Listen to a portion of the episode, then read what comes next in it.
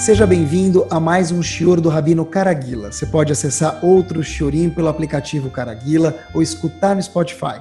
Assista ainda ao Shiorim em vídeo pelo site caraguila.com.br. A gente espera que você saia desse Shior mais elevado e mais consciente do que entrou. Boa noite. Queria falar com vocês, Bezerra Hashem, hoje, sobre um tópico que ele está completamente ligado à saúde da Neshama de cada um de nós e também à, saúde física da pessoa. O tópico de hoje, indiscutivelmente, ele fala não só da parte ruhani espiritual da pessoa, óbvio que é muito importante, no question, mas também, queridos, fala sobre a saúde física de cada um e um de nós. Queria começar abordando um pequeno trecho de Bereshit, algo que a gente conhece, mas eu queria olhar um pouquinho melhor com vocês e aprender uma mensagem nada mais, nada menos do que espetacular daqui. Acompanhem comigo e comprovem junto comigo. A gente sabe que todas as midot, quando se trata de midot, quando a gente fala sempre sobre um assunto, todas as midot que a gente trata, elas têm que ter algum fundamento para a gente poder trabalhar elas. Esse fundamento ele tem que ser verdadeiro. Nada mais verdadeiro no mundo do que a Torá própria. Então, se a gente achar a própria Midá, no caso que a gente vai falar hoje, uma Midá específica como sempre, na Torá, e a gente procurar entendê-la um pouco melhor, então a gente descobriu o resultado aqui, o segredo do jackpot aqui junto com a gente. Então vamos lá, é o seguinte. Nesse episódio a gente vê que o desafio da Midah que a gente vai falar hoje, já conto para vocês qual que é, ela já existe faz mais de 5 mil anos. Desde o quase que o primeiro dia que o mundo foi criado, a gente tem esse desafio dessa Midah. Vamos lá. É o seguinte. Qual que é a vantagem de a gente ver que homens grandes, gigantes, em Bereshit, já escorregaram nessa Midah? A gente tem o toma o direito de poder errar, porque se eles erraram, a gente também pode errar. Mas a gente tem um passo na frente deles que a gente viu o porquê eles erraram e como a gente tem que fazer para acertar. Então vamos lá.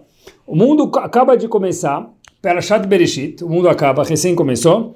De repente, o primeiro personagem no mundo, casal, Adam e Havá. Logo em seguida, eles têm um filho, dois filhos, melhor dizendo, Cain e Hevel dois filhos que Adam e Havá tiveram. E a história que todo mundo conhece, ela é 100% verdadeira, a gente só vai pincelar ela de uma forma muito sucinta. Cain, filho, mais uma vez, de Adam e Havá, ou seja, neto direto de Hashem. A gente tem uma ideia de que dimensão de pessoas nós estamos conversando sobre. Ele traz um korban, uma oferenda, e esse korban não é aceito por Hashem. Hashem não aceita o korban dele, como todo mundo conhece. Em seguida, fazendo a história muito curta, Cain levanta e mata o irmão dele, Hevel. Só para a gente entender a dimensão do que aconteceu aqui, hoje nas notícias, alguém matar alguém é muito triste, é muito incômodo, mas infelizmente é algo que é comum. Aqui a gente está falando da primeira vez que aconteceu isso na história da humanidade, pessoal. É algo assim giant. Por quê? A tal ponto que quando Cain ficou chateado com Hevel, ele nem sabia se era possível matar alguém, como que se desligava o botão on and off de uma pessoa. Como que dá para fazer isso? Então ele chacoalhou ele, empurrou ele, tentou de diversas formas. Mas a pergunta é, vamos colocar um zoom aqui e ver por que esse ato vulgar e muito cruel de Caim para Hevel, que foi o primeiro assassinato do mundo, aconteceu. Óbvio que a gente sabe que quando Caim foi trazer uma oferenda para Hashem, ela não foi aceita. E a de Hevel foi aceita. Então Caim falou, uau, a minha não foi aceita, a dele foi aceita. E a consequência foi que ele matou o irmão dele. Mas, uh, um minutinho. Eu fiquei pensando, quando estava preparando o show de hoje, o seguinte... Por que Cain trouxe o Corban, queridos? Lembrem que Cain trouxe o Corban e não foi aceito mais uma vez. Mais uma vez, Hevel trouxe o Corban e foi aceito dele. Por isso Cain matou Hevel. Agora, olha que interessante. O homem que inventou o conceito de Corban foi Cain. Hevel só imitou ele. Isso mesmo. Então, por que Cain inventou, inovou esse conceito de trazer uma oferenda, um Corban para Hashem? A, próxima palavra, a própria palavra Corban já ensina isso para a gente. A palavra Korban quer dizer karov em hebraico, close, próximo. Então Cain quis se aproximar de Akadosh Baruch Hu. E o Korban dele não foi aceito. Mais um minuto. Eu quero me aproximar de Hashem. Essa era a finalidade desse homem que inovou o conceito de Korban no mundo, queridos. Eu quero me aproximar de Hashem. Sabe o que? Meu Korban não foi aceito. Qual a consequência direta? Levantar e matar o irmão. Mais um minuto tem que ter mais alguma coisa aqui escondida que a gente não percebeu. Tá faltando alguma coisa aqui. Se a gente olhar no Humash, eu li de novo o Humash, Parashat Bereshit Perek Dalet Pasuk Rei. Vel Kain vel minchatol shah. Cain trouxe uma oferenda e a oferenda de Cain não foi aceita. Assim diz a Torá.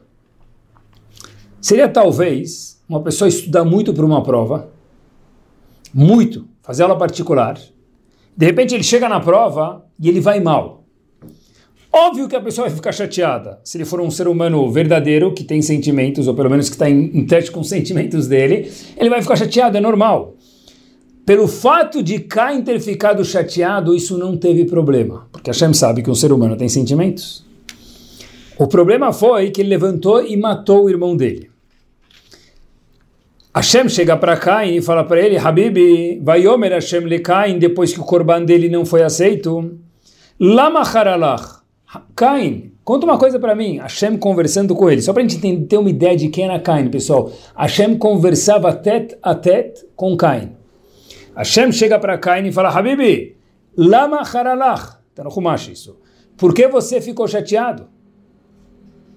Óbvio a resposta de Cain é porque minha oferenda não foi aceita. Hashem quis dizer para ele: bola para frente, chuta a bola para frente e toca o jogo, traz outro, capricha melhor, eu vou te aceitar. De repente, o próximo passo conta para a gente algo incrível. Vayomer Kain Evel Achiv. Cain foi conversar com seu irmão Hevel no campo e termina o passo dizendo Vayakom Kain Evel Achiv Vayargeu. Cain levanta e mata Hevel. Mais uma vez, olhem que passou estranho. Cain foi conversar, depois que Hashem falou para Cain, porque está chateado, bola para frente. Cain levanta, vai conversar com seu irmão no campo e de repente ele mata ele. Mas, um minuto, o que, que ele foi falar para o irmão dele? A Torá contou, Cain foi conversar com seu irmão e matou o irmão dele. A, o Passuk não revela para a gente o que, que Cain falou para o irmão dele? Se não interessa, então por que, que o Passuco falou para a gente? Cain foi falar com seu irmão, levantou e matou o irmão dele. Ou me conta o que ele falou, ou pula o verbo que ele foi falar. Vaiomer Cain nevelachiv. Cain foi falar com seu irmão, não contou o que. Depois termina o passo dizendo ele matou o irmão dele. Strange. Sabe por que a Torá não conta para gente o que Cain falou para o seu irmão? Apesar de contar que ele foi falar algo? Porque a fala dele foi inútil. Maior prova do mundo é que ele acabou matando o irmão dele. A Torá fala para a gente que ele foi falar, mas o diálogo dele foi zero. Fato é que o fruto do diálogo não teve. Como a gente sabe, que no mesmo passo que ele levanta e mata o irmão. A conversa não foi nada produtiva. Mas ainda assim, eu fiquei muito curioso. O que, que Cain foi falar com o irmão dele? É certo que a Torá não conta pra gente, porque, de novo, talvez, como a gente falou agora, que a conversa não foi produtiva, fato é que eles não resolveram nada e Cain ficou bravo da mesma forma que ele já estava e matou o irmão dele. Então eu falei, deve ter alguma coisa a mais. E eu contei esse passuco, esse verso que traz pra gente que Cain foi conversar com o irmão dele no campo e matou o irmão dele, tem 14 palavras. Existe um tradutor da Torá, que ele traduz a Torá de uma forma explicativa, chamado Yehonatan Benuziel. e ele fala o mesmo passuk em mais de 100 palavras. Ele pega o passuk, que normalmente ele traduz, explica alguma coisinha, esse passuk aqui ficou quase 10 vezes maior, foi de 14 palavras para quase 140 palavras. Depois vocês procurem no Perek Dalet, capítulo 4, esse diálogo de Cain e Hevel. Yonatan Benuziel, eu vou, não vou trazer as 100 palavras para vocês, mas vou trazer talvez umas 10 que eu quero mostrar para vocês, olha que interessante. O que, que Cain falou para Hevel antes de matar o irmão dele? Ani Cain le Hevel, disse Cain para Hevel, Leit din veleit dayan. O Yonatan Benuziel é escrito em aramaico, estou lendo e logo traduzo. Não tem juiz e não tem julgamento no mundo. Veleit alam acharan. Não existe mundo vindouro. Tudo isso Cain falando para Hevel, antes de matar ele. E mais ainda, os tzadikim não tem mérito nenhum. Quem faz a coisa certa não tem mérito nenhum. E uma pessoa que era achar que faz o ato errado, ele não sofre consequência nenhuma em lugar nenhum. Pessoal, olhem o que, que Cain falou para Evel. Cain chegou para ele e falou: Habibi, relax. O mundo é refquer, liberou geral. Não tem consequência, não tem juiz, não tem Deus, não tem nada no mundo. De repente Cain levanta e mata Hevel. Assustador, pessoal. Por que, que isso é tão assustador? Olha a proporção que o corban dele não ter sido aceito tomou. E a pergunta é como que tomou isso? Nasceu um monstro aqui. Esse foi o diálogo de Cain para Hevel. Como que pode ser isso? Porque se a gente for olhar no RG de Cain e Hevel, no caso Cain, que matou Hevel, que é o que interessa para a gente aqui, como ele cometeu isso, essa é a nossa questão. Filiação dele, Adam e Havá, e avô, Deus. Era um homem que Deus falava com ele. É um homem que foi criado quase que diretamente por Hashem, segunda geração no mundo. Pessoas que eram profetas, gigantes. Como que é possível que um homem desse, porque o corban dele não foi aceito, ele ficou chateado? Ok. De repente ele levanta e fala: não tem Deus, não tem consequência no mundo, os tzadikim não tem nenhum benefício mais do que os rechaim, os rechaim não tem nenhum malefício a menos do que os tzadikim.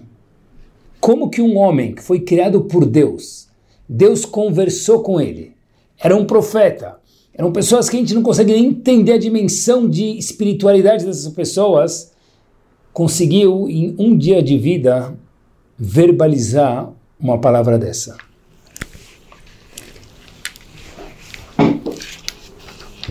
Eu li o Rumash de novo e eu tive uma resposta, que ela é óbvia, eu acho. Se a gente lê o Rumash de novo, o Korban de Cain não foi aceito. E aí Cain levanta e mata Hever. Um minuto. Tem três palavras que saltam do Humash. Está escrito na Torá, Va'ichar lekain meod. Cain ficou o que, meus queridos? Muito, muito, muito bravo. A pergunta está respondida.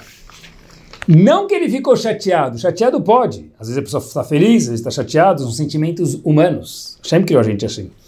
Mas, bravo, Vaichar lekain meod, ele ficou furioso. Ele virou uma panela de pressão saindo espumando. um minuto.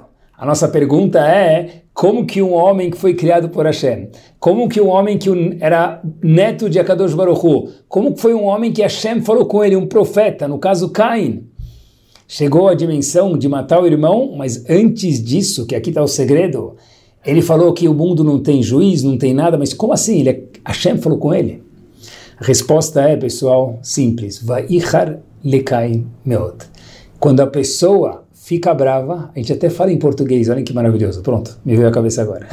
Quando alguém fica bravo, a gente fala em português, ele perdeu a cabeça. E uma pessoa que não tem cabeça age de qualquer forma.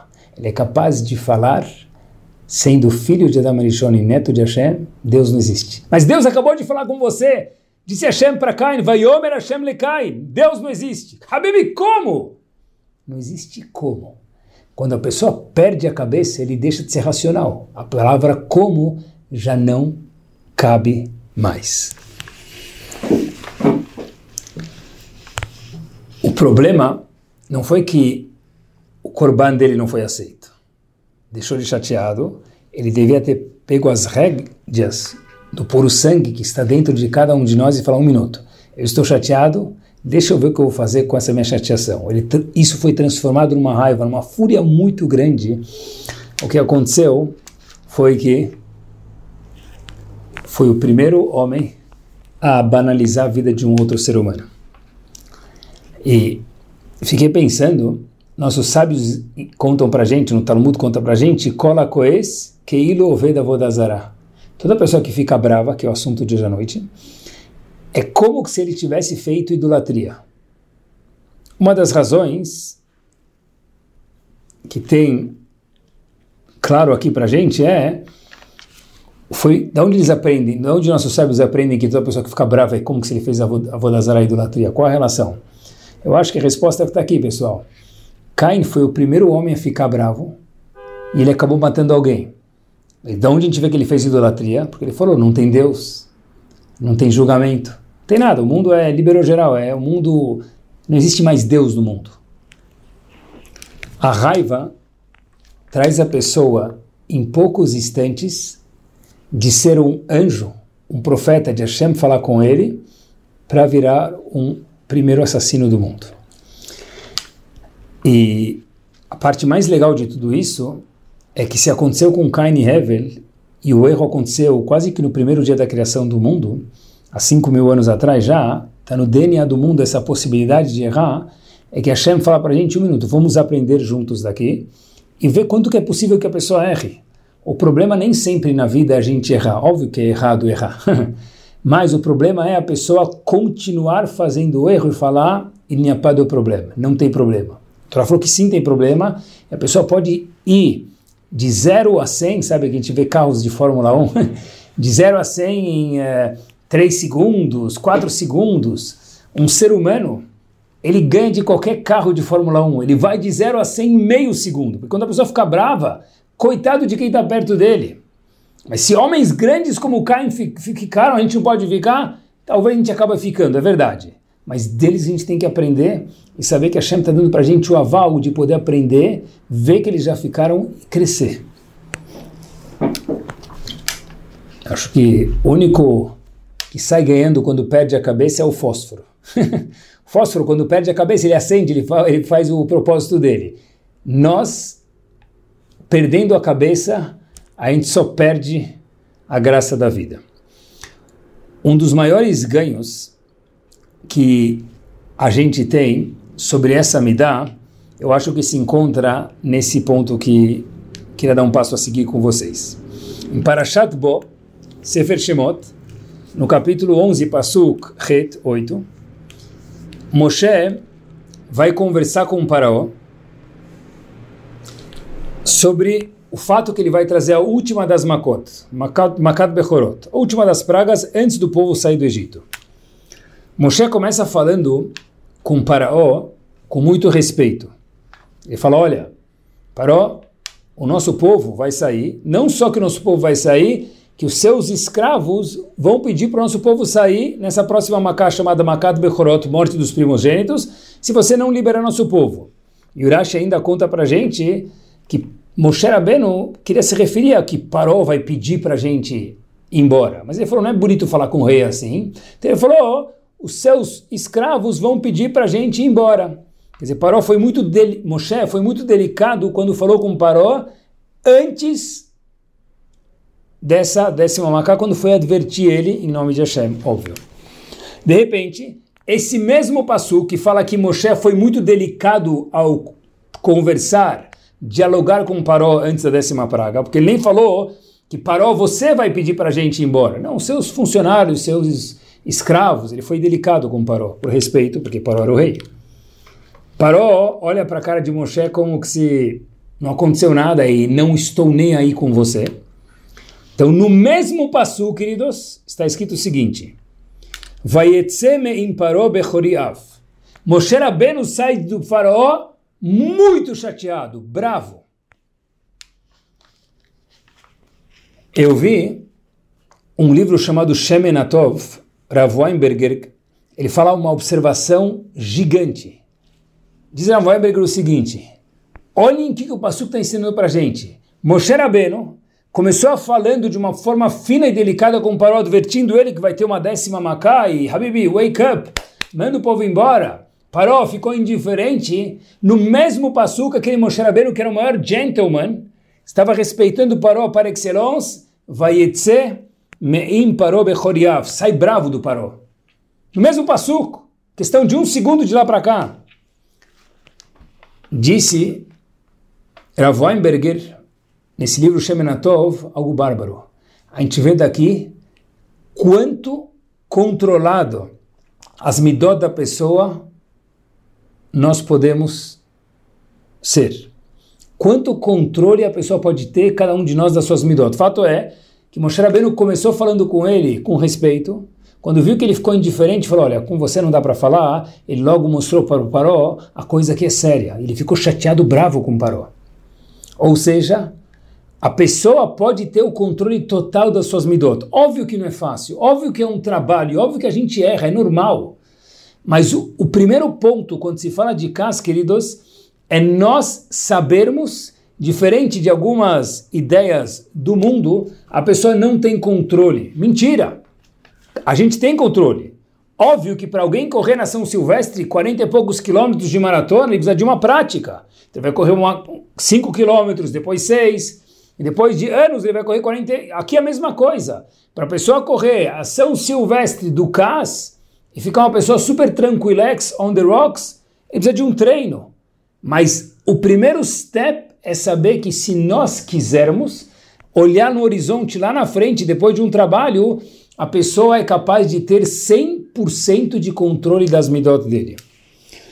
E diz Rav Weinberger algo interessantíssimo, ele fala o seguinte, olha o trabalho que Moshe Rabbeinu teve durante aquele um ano que ele estava lidando com o Paró e com o povo. Quando Moshe Rabbeinu foi lidar com o povo, enquanto que eles ainda eram escravos no Egito, está escrito, Vaitzavem el Bnei Israel. Hashem ordenou Moshe para cuidar do povo. Irashi logo diz, Leanhigam benachat lisborotam. Tenha paciência com eles, eles estão sofrendo, eles são escravos, 210 anos de escravidão se passaram, é muito difícil. Por outro lado, ele tinha que tratar com Paró, apesar de ser Achá, ele era um rei, com muito kavod, muito respeito, muita honra. E por terceiro lado, ele que tinha que continuar dando respeito para o Paró, apesar que o povo estava furioso com o Paró por estarem sendo escravizados. E o povo estava furioso com Moshe Rabbeinu por ter mandado uma, duas, três, quatro, cinco, seis, sete, oito, nove pragas antes da décima. E até então, nós não fomos libertados. Quer dizer que Moshe Rabbeinu teve que lidar com tranquilidade com o povo, mostrar que ele era severo com o Paró, depois o Paró fica bravo com ele, ele tinha que ser tranquilo com o povo de volta, e depois tinha que ser educado com o Paró porque ele ainda era um rei. Moshe Rabbeinu foi um grande malabarista, vamos falar assim, da midá de cas, de ficar chateado quando precisava, bravo, e ficar tranquilo. Conversou com o Paró, logo se dirigiu ao povo. Mudava o mood dele, o humor dele imediatamente. Como é possível?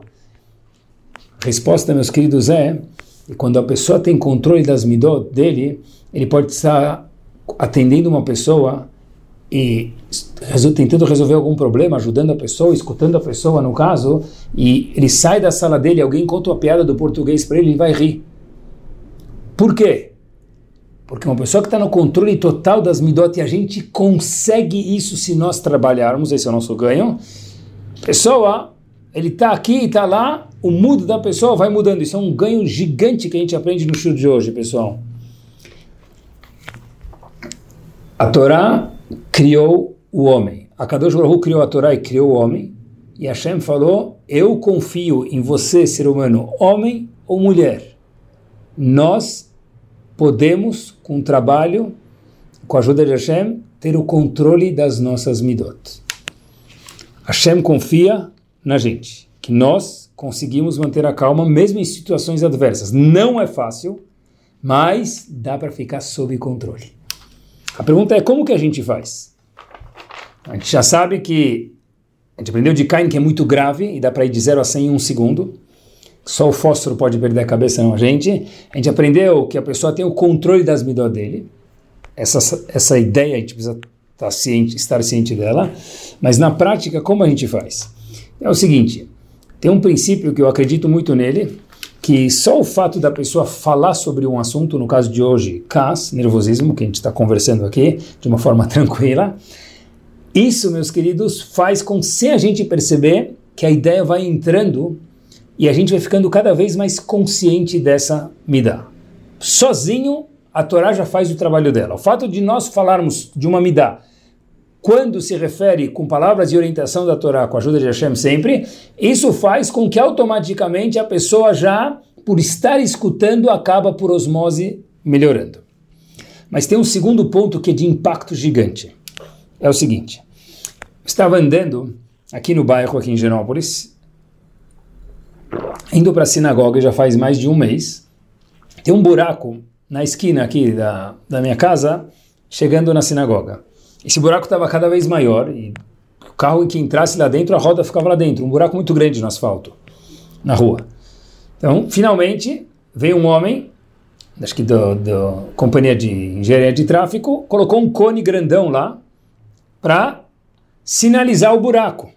Maravilha, agora ninguém mais cai naquele buraco, nenhum carro passa lá, eles dão a volta para não machucar o carro, já está maravilhoso. Só que o problema que tem é que esse cone foi colocado, esse cone grande, sinalizador, foi colocado mais de um mês e o cone está lá até hoje. Sinalizar o problema, falar sobre ele, já é o cone.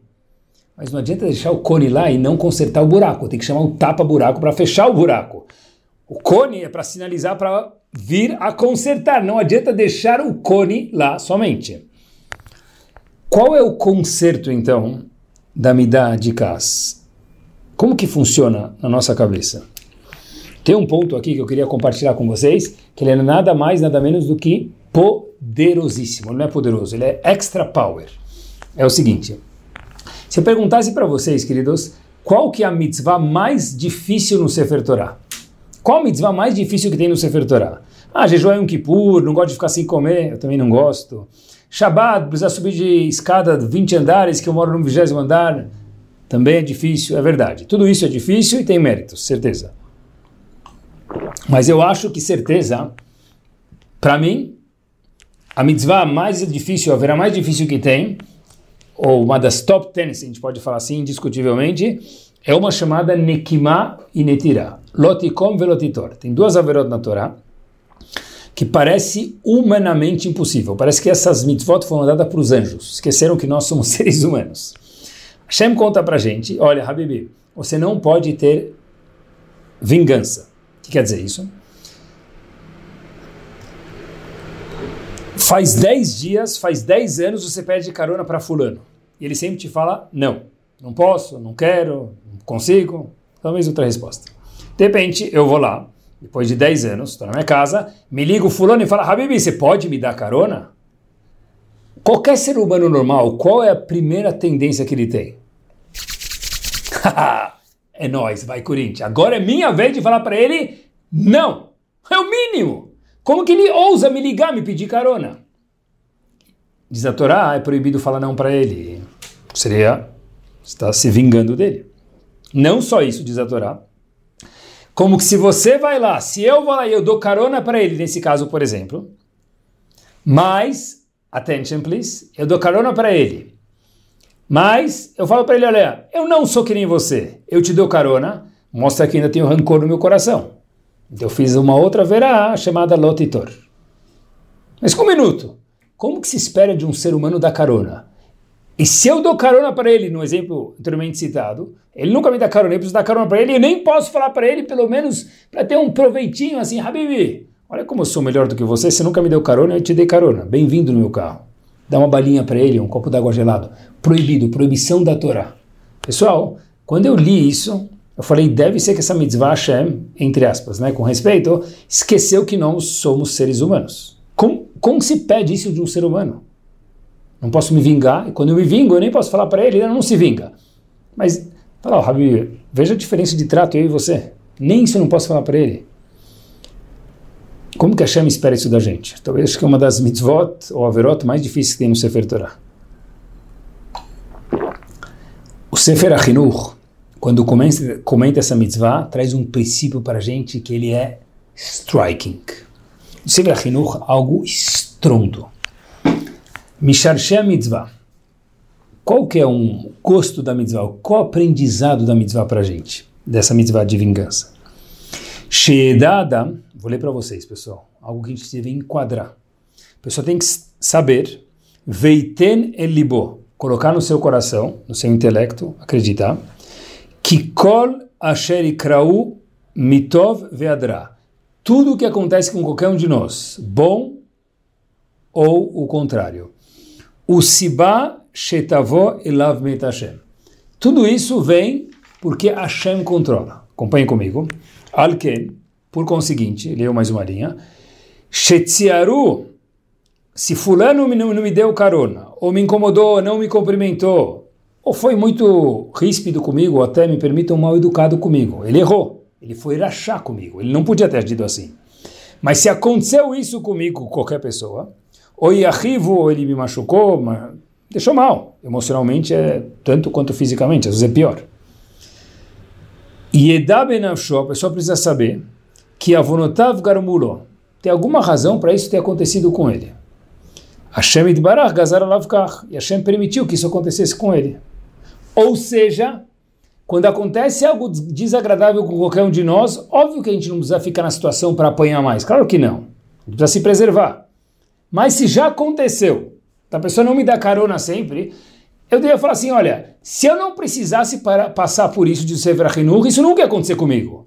Porque se a pessoa quer me prejudicar e eu não mereço passar por isso, não que a pessoa era achar, mas por qualquer razão a pessoa não merece passar por isso, Hashem não ia deixar. Se Hashem deixou com que a vítima, entre aspas, passasse por não ganhar carona, é porque ele precisava passar por isso. Então, em vez de concentrar minha raiva contra a pessoa, eu devia pensar comigo mesmo que, peraí, que eu posso melhorar para não precisar mais passar por isso? Óbvio que a pessoa que não me deu carona, se ele precisava me dar carona, né? ninguém é obrigado a dar carona para o outro, mas algum outro caso que a pessoa foi maldosa comigo, ele é um rachá.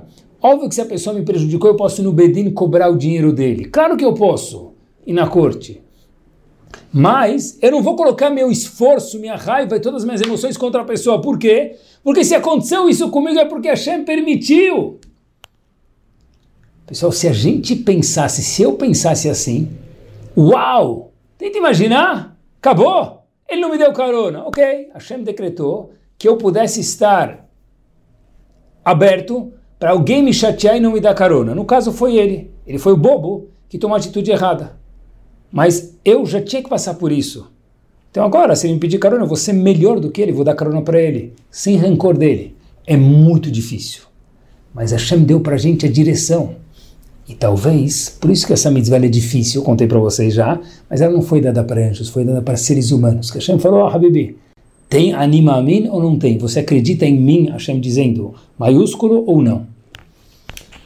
Quer dizer, outro prisma completamente da mesma situação, meus queridos. Ou seja, todo cas que a pessoa tem, toda vez que a pessoa fica brava, está relacionado com Anuhi Hashem Elokecha se a pessoa tem emuná 100% em Hashem, Anohi Hashem Elokecha, o primeiro dos mandamentos. Eu sou teu Deus, que tirou você do Egito, tirou a cada um de nós do Egito no singular. Então, não adianta a pessoa ficar brava. Porque se aconteceu, é porque Hashem deixou acontecer. Hashem deixou acontecer, então, entre aspas, veja direto com ele, pensa, por que aconteceu isso? Isso eu, eu vou dar um homework prático para cada um de nós, que ele vai acontecer de qualquer forma. A pessoa liga lá para a companhia de celular que ele tem, porque a conta veio errada, ou tem algum problema de alguma coisa que ele precisa de algum serviço. Ele liga, ou qualquer, qualquer companhia, pode acontecer, mas companhia de telefone talvez é mais divertido. A pessoa liga e eles perguntam para ele qual é seu nome? Nome. Telefone, CPF, endereço para confirmar o cadastro. E aí, perguntas, e de repente, fala qual é o assunto que o senhor precisa? Não, eu estou com um problema assim no meu celular, tal, queria perguntar. Ah, um desculpe, senhor, é, é outro setor, estou transferindo o senhor ou a senhora. Transfere. Aí a gente já vai um pouquinho mais afiado, já, já, já o pavio do fósforo já encurtou, já vai perder a cabeça, né? Não deve ainda, um minuto, a gente está no shiur, não pode perder. Aí de repente chega, liga, aí passa para outro ramal, a senhora atende, olha aqui, não sei o que lá, atendente está operadora, qual é o seu nome? Eu já falei tudo isso. Eu falo, mas é, eu, eu tenho que fazer tudo de novo para confirmar seus dados, por razões de segurança. Nome, telefone, perfume que mais gosta, endereço, nome de, de, de segurança, é, sobremesa preferida, um monte de perguntas. Aí, aí a gente, antes de falar, a gente ia falar, mas um minutinho, é do setor aí de contas? Aí falar, é, falar, tá bom, então vou dar todas as informações, porque é o setor de contas de qualquer jeito. Depois que terminar as informações, já vou resolver com essa mulher, com a atendente. Aí fala tudo isso e a mulher, aí ele fala, olha, é que eu estou com um problema aqui na minha conta, que já veio o dobro pelo segundo mês, eu queria ver com quem eu posso falar, e eu já cheguei no setor certo, depois de ficar 12 minutos na linha. Aí a mulher fala, olha, puxa vida, o senhor pode ligar mais tarde? Mas ele fala assim, mas aí você vai lá e fala, mas por quê? Ela fala, porque nós estamos sem sistema. Habibi, por que, que não me avisou antes de fazer essas 6.523 perguntas e me deixar 12 minutos na linha? Que você está sem sistema, liga depois. Eu deixo uma gravação, estamos sem sistema, ligue daqui meia hora. Boa pergunta. Não tenho resposta porque eles não fizeram isso. Mas, pessoal, quando a gente passa por uma dessa, lembrar o que, que disse Sefer Ahinor. Hashem está falando, deixa eu te dar um teste. Eu quero te dar um challenge para crescer. E não fica bravo com a moça, porque não é ela, e não dá nem para ver quem é ela, e nem sabe quem é atendente, nem de onde ela vem, nem onde ela está. Mas a ideia é, é a Hashem está falando, olha, ninguém passa por uma situação que não precisa passar. Talvez agora a Hashem falou, olha, se eu aprender o shiur, vai acontecer isso, vamos colocar na prática. Sei lá, a Hashem está falando, olha, cada situação dessa, a gente não quer que aconteça, mas se já entrou nela, a Hashem falou, nada acontece, não existe bala perdida de acordo com a Torá Kudoshá. Todo cas, nervosismo, está diretamente relacionado com Anohi Hashem Lokecha. Se a gente entende, a gente acredita, e cada vez mais, tem que trabalhar, é normal. Igual a maratona, 40 quilômetros, tem que correr um por vez. Normal errar. O objetivo é melhorar, não é não errar. A pessoa vai lá, meus queridos, entende que veio de Hashem, vai falar, ah, Hazako Baruch, Sefer Torah, subiu na Torá, desceu, ficou calmo, acabou, mesma coisa. Eu falei para vocês, no começo do Shur, que esse tópico se refere à parte ruhani da pessoa espiritual, mas também física. Óbvio. O que, que, tem a ver isso com a parte física, meus queridos? O pessoal vai no doutor ou vai fazer um exame. A primeira pergunta que eles fazem é o quê? O senhor é estressado? Eu adoro essa pergunta. Falam, se a pessoa for estressada, ele vai, acho que vai falar não. E se ele não for, ele vai falar não. E se ele for, também vai falar não, né? Mas talvez depende com a forma que a pessoa responde. Se é estressada, ele fala, eu não sou estressado. E talvez eles, eles, eles, percebem que a pessoa é estressada, ele já nota, não sei como que é a sabedoria da, do estresse lá. Mas, mas de verdade, a pessoa que vive estressada, ela vive menos, é comprovado cientificamente. E o tempo que ele vive, ele também vive estressado, quer dizer, ele acaba não vivendo. Quer dizer, estressado, a pessoa está brava. Está brava porque a pessoa da frente abriu o semáforo, ela não andou. Óbvio, ela estava no celular. Entenda, é assim, acabou, está no século 21. É óbvio que a pessoa ligou para a companhia de telefone, enrolou. É óbvio que às vezes ele pediu a comida, a pizza demorou mais cinco minutos. Acontece, faz parte da vida. Ah, preferia que não acontecesse, tomara que não aconteça, mas quando acontecer, é o teste que a Shem está mandando para a gente para que a gente possa ficar on the rocks e cada vez ficar mais faixa preta e melhor. Um dia, eu lembro um dos grandes homens que viveu há mais ou menos 200 anos atrás, o Balatania, um dia ele foi para o Hevra Kadisha, onde cuidam de pessoas já não em vida. E aí, um dos alunos dele falou para ele, Rav, o senhor não tem medo de um lugar assim que tem pessoas falecidas, etc e tal? Então o Balatania respondeu de forma monumental para esses alunos dele e falou o seguinte, olha, deixa eu contar para vocês uma coisa. Se nem medo de gente viva eu tenho, eu vou ter medo de gente que já não está mais viva? Se nem gente viva eu tenho, as pessoas que não estão vivas eu vou ter medo. O que ele quis dizer, pessoal? Que, de fato, uma pessoa viva, quando ela se descontrola, é dela que a gente deveria ter medo. E eu acho que tem mais um pontinho aqui que eu queria caminhar com vocês nesse trajeto final do nosso shiur, falando de casa, de raiva, é o seguinte: se a gente for pensar mas só dá para pensar antes da situação acontecer, que é o que a gente está fazendo agora. Quando a pessoa está brava, já não adianta mais falar isso. Tem que esperar a pessoa se acalmar. Mas é, se a gente for olhar racionalmente, a gente pensar que nós estamos de turistas nesse mundo. A gente vive 120 anos com muita saúde, é chamando de muita brachá nesses 120 anos para cada um de nós, mas são 120 anos nesse mundo muito maior do que isso. A gente pensar, vale a pena eu de turista ficar bravo? Pessoal, tenta imaginar quantas vezes a gente já ficou bravo nas nossas vidas, estou falando comigo mesmo, e quantas valeram a pena ter ficado bravo? Acho que nenhuma. Se a gente colocar numa escala de 0 a 10, quanto forte é essa razão para mim ficar bravo? Zero é nada, e 10 é além falecer alguém, uma coisa muito assim ruim, Deus me livre, uma coisa inesperada, uma tragédia. De 0 a 10, pessoal, o semáforo fechou bem na minha hora. Não achei lugar para estacionar. Talvez seja um. Vale a pena ficar bravo, pessoal? Coloca no termômetro de 0 a 10. Talvez vale mais um pensamento, me permitam. Será que eu vou lembrar isso daqui seis meses? Se não vou lembrar, vale a pena ficar chateado? Eu nem vou lembrar, então amanhã não vou mais lembrar provavelmente. Só de 0 a 10 quanto vale? Será que eu vou lembrar disso amanhã? Peguei trânsito. Estava indo viajar no feriado, peguei trânsito. Habibi, errou em pensar que não ia pegar trânsito. É normal no feriado pegar trânsito. Já programa a cabeça que no feriado vai pegar trânsito. Fui viajar com meus filhos e estava todo mundo agitado, ninguém dormiu na primeira noite, na segunda noite por causa do fuso horário. Fiquei bravo. Um minuto. Aqui não fiquei bravo, não devia ter ficado. Por quê? Quando alguém vai viajar, vai para outro lugar, ele tem que ter o frame of mind que vai demorar um, dois, três dias para as crianças entrarem na nova vibe do fuso horário. Então tem coisas que a gente tem que prever também. Primeiro, de 0 a 10, ver quanto que vale ficar bravo. Segundo, pensa. Daqui, vamos pensar junto, daqui seis meses eu vou lembrar disso. E terceiro, pessoal, será que eu nem devia ficar bravo para começar, porque aqui não era nem inesperado em muitos casos que a gente mencionou. E no âmbito do Hinur, eu sempre gosto de falar isso porque até hoje eu vivo o mundo do Hinur de educação, apaixonado por isso, eu fiquei pensando, olha, nossos pais, eles permitiam a gente lidar com chateação, frustrações.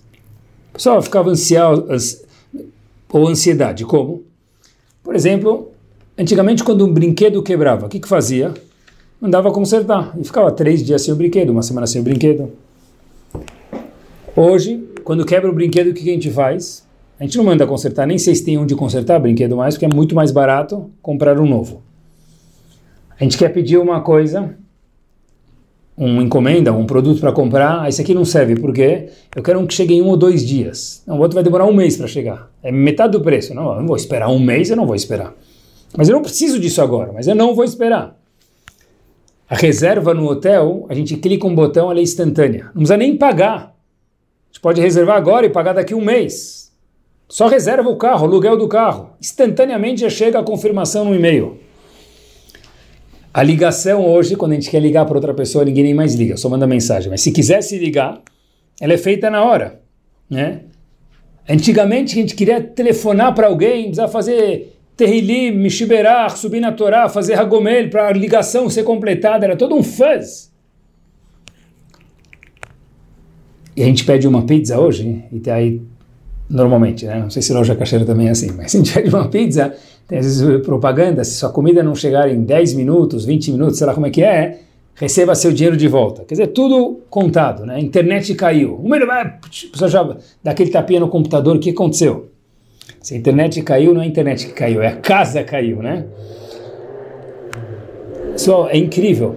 O nosso nível de ansiedade no século XXI é um challenge muito maior, ele é muito maior. Porque antigamente se mandava consertar brinquedos, as pessoas tinham que esperar mandava reservar o hotel, tinha que esperar a companhia, a gente turismo reservar demorava um, dois, três dias, a ligação demorava para completar, é, o, a comida tinha que ligar, esperar não sei quanto tempo para chegar, hoje em dia a gente não tem que falar com ninguém, só mandar mensagem, em pouco tempo já está em casa. Nós somos muito mais ansiosos do que a geração anterior, isso é normal, isso é um fato, indiscutível. Pega um trajeto, me permitam mais um exemplo, São Paulo, Rio de Janeiro. Rio de Janeiro e São Paulo demora 50 minutos. São Paulo, Rio de Janeiro demora 40 minutos. É que nem de um bairro para o outro com um pouco de trânsito. 40 minutos de voo. Logo que o avião pousa, qual a primeira coisa que as pessoas fazem? Pega o celular, já tira do modo avião para ver o que aconteceu nesses 40 minutos, que pode ser que o mundo já virou. Só olhem quanta ansiedade a gente tem. É normal isso, é, é a nossa geração um fato. Como que era, mais um exemplo, vai. Como que era, meus queridos, para pegar um táxi antigamente? Vamos voltar um pouquinho. A pessoa tinha que descer de casa, achar, no, ir até o ponto e ver que se tem um táxi. Hoje, como que a gente pega um táxi ou uma condução, põe no celular, chama, e se mostrar que o Uber ou o táxi vai demorar seis minutos, já cancela. Por quê? Tempo longo, motivo de cancelamento, tempo longo de espera. Antigamente, seis minutos era pouco, tinha que descer e até a esquina. Hoje, nos seis minutos, a pessoa já está se trocando, tomando banho, para daqui seis minutos estar lá e não perder tempo. Quer dizer, a gente tem, na verdade, tudo no segundo hoje em dia. Isso é maravilhoso, é espetacular, porque se Hashem deu a gente é maravilhoso, mas vem com um challenge atrás. O challenge é que quando não acontece no minuto que a gente quer, da forma que a gente quer, a ansiedade, que é um sinônimo de cas, de nervosismo, ela sobe de 0 a 100 muito mais rápido do que antigamente. Hoje nós somos mais frágeis devido a todos esses exemplos que eu trouxe para vocês. E lembrar, pessoal, o que, que de verdade importa para cada um de nós ficar chateado. Quando nossa família, nossos funcionários, nossa congregação vê a gente chateado, isso mostra muito quem nós somos. Se quando meu filho, por exemplo, mexe, liga a luz no Shabat. Independente qual é a ideia e qual é a lahá e qual é a idade que tem que reprimir ele, ou conversar com ele, explicar para ele, óbvio, sem gritar e sem bater. Mas, se meu filho liga a luz no Shabat, que é algo proibido, eu falo ma'alishi, ele não é do problema, não tem problema. E aquele mesmo filho pega um copo de vidro e sem querer cai no chão e quebra de cristal e eu fico muito bravo, eu, com minha chateação, minha bravura, minha raiva, eu mostrei para os outros, e a gente acaba fazendo isso, o que, que é importante na vida para mim. Porque se ele é incapaz, porque ele é muito pequeno ainda, de observar leis de Shabbat, então pode ser que ele vai derrubar um copo de vidro também. E se eu fico chateado com um copo de vidro e não com o Shabbat, por exemplo, eu acabei de ensinar para eles, para ele ou para eles, que o que me importa é isso e não aquilo, ou vice-versa. Ou seja, o fato de ficar bravo tem, tem um, não é para ficar bravo, mas se já ficou, tem um ensinamento maravilhoso. Qual que é o ensinamento? De tudo a gente tem que aprender. O que, que é importante para cada um de nós, porque é isso que me deixa chateado e não aquilo. E como a gente faz para ficar mais calmo depois de tudo que a gente aprendeu? O Ramban traz para a gente um exercício prático, simples, que dá para fazer a qualquer momento e com qualquer pessoa. Diz o Ramban, Nachman diz na carta que ele escreveu para o filho dele, Titnaheg tamid, sempre, sempre quer dizer sempre. Ledaber kol devarecha benachat, falar tudo que você for falar com calma. Tudo! Mesmo com a atendente, sim, mesmo com a atendente do telefone, sim. Lechol Adam, qualquer pessoa, milionário, chique, parle français, simples, salário mínimo, qualquer pessoa o Becholet, em qualquer momento. Mas agora eu estou atrasado, o avião vai sair. Em qualquer momento. Benachat. Fala com todas as pessoas calmamente. Diz o Ramban, e o Ramban prometeu para a gente. O Ramban viveu na época do Rashi, um dos gigantes. O Barzé Tinatzeli Minakas. Diz o Ramban, esse, esse é o remédio do gás. O exercício prático, depois de tudo que a gente aprendeu juntos aqui com a ajuda de Akadosh Baruch é falar com qualquer pessoa, calmamente, em qualquer momento que seja, com calma, tranquilo. Diz o Rambano Bazé, e só com isso, Habibi, Tinatzel, nós seremos salvos desse monstro chamado Kaz, nervosismo. Por quê? Ah, mas ele não merece. Independente se ele ou ela merece que eu fale com calma. É para mim, é para minha pessoa. Se eu falar com calma, não dá nem para ficar bravo. Com alguém que não grita, a gente nem consegue, ele nem consegue ficar bravo, porque não tem nem voz para gritar. Que Bezerra Hashem, meus queridos, a gente possa ter calma, pensar um pouquinho, só o fato de escutar a gente já melhora, e que Hashem mande muitas razões para que a gente possa ter uma vida tranquila, mas quando tiver um chacoalhão aí em algum momento, que a gente precisar lembrar Disse o Ramban, Titnahek Tamid, sempre, toujours, ledaber, tem que lembrar essas palavras para sempre, só uma frase. Kol devarecha benachat, tudo, calmamente, tranquilo.